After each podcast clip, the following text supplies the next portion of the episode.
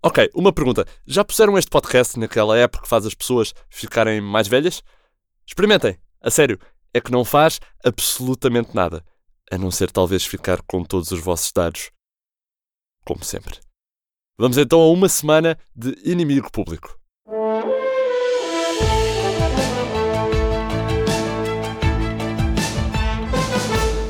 Olá! Esta semana é o início do fim da geringonça. Oh. Os deputados estão quase a ir de férias, a silly season está aí a começar, se é que já não começou com todos os artigos de crónicas do público e dos outros jornais, e podemos começar finalmente a assinar lenços em direção ao Parlamento, escrever e-mails de agradecimento a todos os membros da geringonça. Para o PCP, pronto, tem que ser em papiro, eles estão um bocadinho mais lentos. Ou até, quem sabe, quem sabe, fazer um daqueles PowerPoints com fotografias dos melhores momentos ao som de Evanescence. E tivemos ou não tivemos bons momentos com esta geringonça? Quer dizer, foram quatro anos cheios de acordos à esquerda, desacordos à direita, anti-acordos, meta-acordos, que são acordos sobre a existência de acordos. Tivemos discussões acesas sobre a lei de bases da saúde, tivemos discussões menos acesas sobre todas as outras leis, tivemos debates sobre a cor da pele do primeiro-ministro, isso foi muito bonito, mas acima de tudo, adorei as cativações. Foi a minha parte favorita. E agora que a relação acaba, começamos a ver que já estão todos a pensar noutra, em seguir em frente. Há mais legislaturas no mar. Por exemplo, Mário Centeno é uma das grandes hipóteses para liderar o FMI, que no fundo é o, é o próximo passo natural para a carreira do nosso Cocas das Finanças. Se no Eurogrupo o Mário Centeno, Ministro das Finanças, discute com o Mário Centeno, Presidente do Eurogrupo, agora para a próxima legislatura, vamos ter o Mário Centeno, Presidente do FMI, emprestar dinheiro ao ministro Mário Centeno quando ele se vir aflito eventualmente, quando entrarmos outra vez numa crise qualquer. Mas pronto, vamos então em frente para as notícias do único jornal que diz sempre verdade, o inimigo público. E começamos com a injustiça da semana. Marcelo recebeu os campeões do mundo de hóquei. Portugal! Porto! Desculpem, é, um, é uma coisa quando falamos em campeões do mundo um reflexo pavloviano dos portugueses. Pronto. Mas recebeu então os campeões do mundo de hóquei, mas não deu uma medalha ao campeão nacional do déficit. Sinceramente, Marcelo, sinceramente. Marcelo convidou a seleção nacional de hóquei em patins para ir a Belém admirar os pavões e tirar selfies, mas a ideia não caiu bem junto de Mário Centeno, que entende ser o campeão nacional do déficit. Centeno anda por isso a queixar-se de nunca ter ido à varanda da Câmara Municipal saudar milhares de fãs em delírio, ter recebido uma carica de Belém ou, no mínimo, um Globo de Ouro. Se fosse aquele Globo de Ouro para melhor beijo que uma vez deram à Floribela, talvez Mário Centeno tivesse hipóteses. Pensem nisso. Por falar em coisas gold, sabemos também que Ricardo Salgado e João Berardo usam o FaceApp para defender que os seus crimes já prescreveram. Como? Como, perguntam vocês?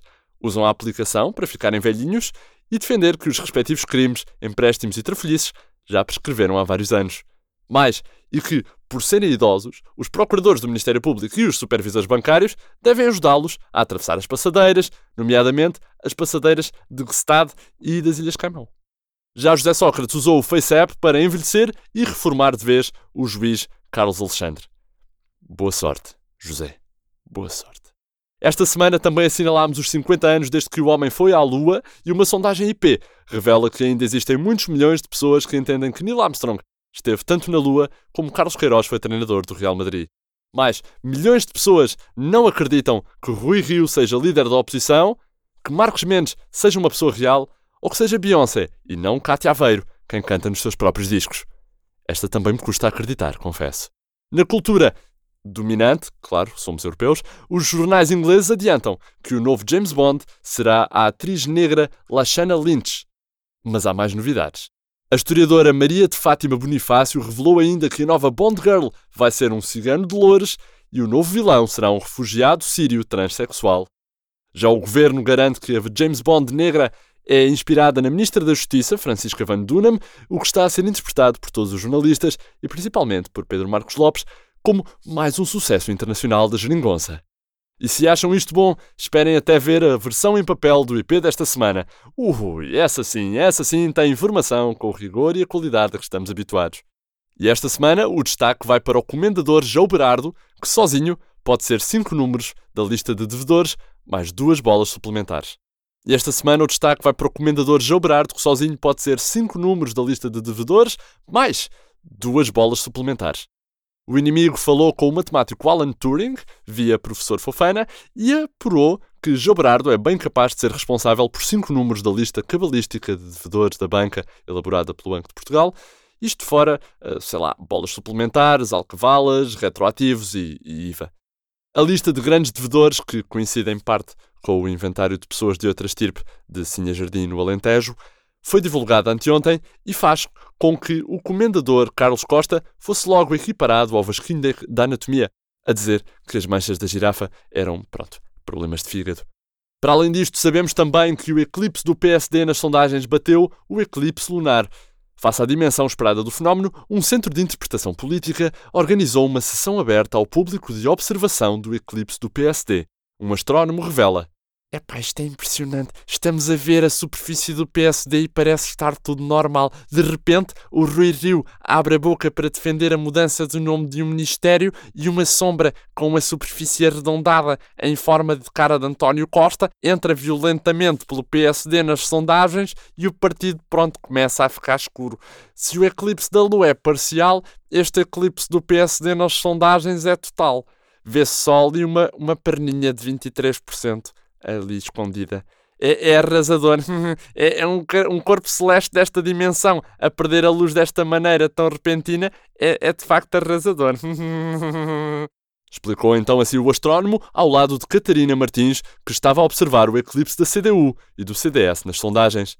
Esta semana, para além de imitações soninhas de astrónomos, a descobrir ainda que temos um relatório preliminar da Caixa que conclui que a culpa foi da personagem Lisboa, da série Casa de Papel, vai ser possível casar logo a seguir ao divórcio, o que facilita a geringonça do PS com o PAN a seguir às legislativas, um talho que usa a imagem de Maria de João Pires para anunciar pianos de porco a preço de saldo, a Grécia é o devedor 112 e isto sem contar com o título de campeão europeu que veio cá buscar em 2004, há coisas que nunca se esquecem, e um membro de um casal que não usou emoji no Boa Noite e provocou uma crise conjugal.